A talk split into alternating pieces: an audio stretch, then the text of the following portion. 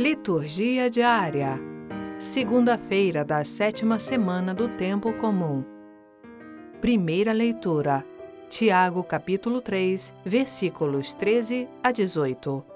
Leitura da carta de São Tiago. Caríssimos, quem dentre vós é sábio e inteligente? Que ele mostre por seu reto modo de proceder a sua prática em sábia mansidão. Mas se fomentais no coração amargo ciúme e rivalidade, não vos glorieis, nem procedais em contradição com a verdade. Essa não é a sabedoria que vem do alto. Ao contrário, é terrena, materialista, diabólica. Onde há inveja e rivalidade, aí estão as desordens e toda espécie de obras más. Por outra parte, a sabedoria que vem do alto é, antes de tudo, pura, depois pacífica, modesta, conciliadora, cheia de misericórdia e de bons frutos, sem parcialidade e sem fingimento. O fruto da justiça é semeado na paz para aqueles que promovem a paz.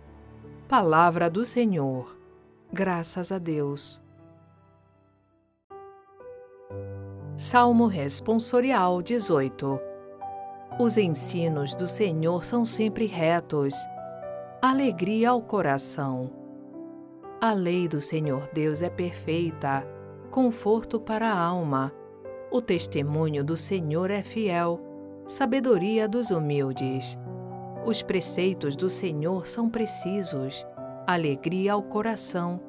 O mandamento do Senhor é brilhante, para os olhos é uma luz. É puro o temor do Senhor imutável para sempre. Os julgamentos do Senhor são corretos e justos igualmente. Que vos agrade o cantar dos meus lábios e a voz da minha alma. Que ela chegue até vós, ó Senhor, meu rochedo e redentor. Evangelho Marcos capítulo 9, versículos 14 a 29. Proclamação do Evangelho de Jesus Cristo segundo Marcos. Naquele tempo, descendo Jesus do monte com Pedro, Tiago e João, e chegando perto dos outros discípulos, viram que estavam rodeados por uma grande multidão. Alguns mestres da lei estavam discutindo com eles. Logo que a multidão viu Jesus, ficou surpresa e correu para saudá-lo. Jesus perguntou aos discípulos: o que discutis com eles? Alguém da multidão respondeu: Mestre, eu trouxe a ti meu filho que tem um espírito mudo. Cada vez que o espírito o ataca, joga-o no chão e ele começa a espumar, range os dentes e fica completamente rijo. Eu pedi aos teus discípulos para expulsarem o espírito, mas eles não conseguiram. Jesus disse: Ó oh, geração incrédula, até quando estarei convosco? Até quando terei que suportar-vos? Trazei aqui o menino. E levaram-lhe o menino. Quando o espírito viu Jesus, sacudiu violentamente o menino, que caiu no chão e começou a rolar e a espumar pela boca. Jesus perguntou ao pai: Desde quando ele está assim? O pai respondeu: Desde criança e muitas vezes o espírito já o lançou no fogo e na água para matá-lo. Se podes fazer alguma coisa, tem piedade de nós e ajuda-nos. Jesus disse: Se podes, tudo é possível para quem tem fé. O pai do menino disse em alta voz: Eu tenho fé, mas ajuda a minha falta de fé.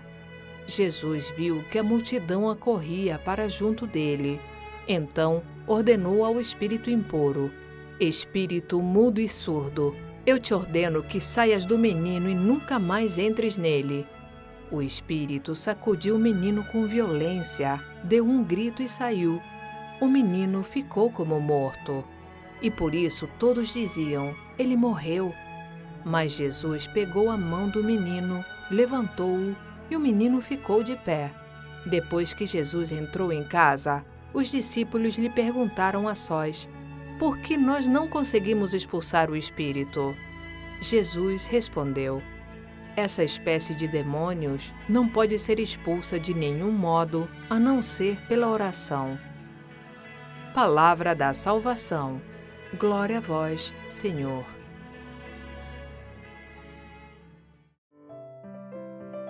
Frase para a reflexão: Compadecem-se dos pobres os que pretendem ser poupados por Cristo.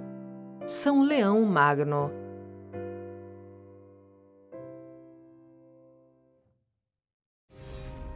Acompanhe também nosso canal no YouTube, Vox Católica. Lá você encontrará, além da liturgia dominical, o terço guiado e orações. Conheça o canal Vox Católica no YouTube e indique aos seus amigos e familiares.